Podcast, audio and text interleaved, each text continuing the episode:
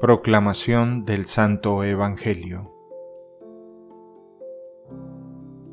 En aquel tiempo había una profetisa, Ana, hija de Fanuel de la tribu de Aser. Era una mujer muy anciana.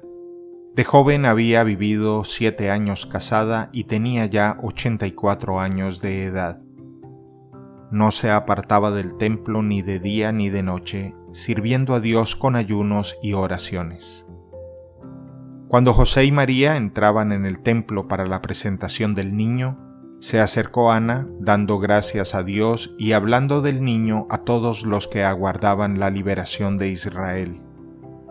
Una vez que José y María cumplieron todo lo que prescribía la ley del Señor, se volvieron a Galilea, a su ciudad de Nazaret.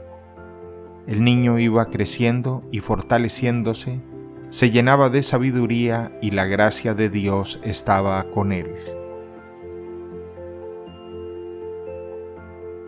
Palabra del Señor.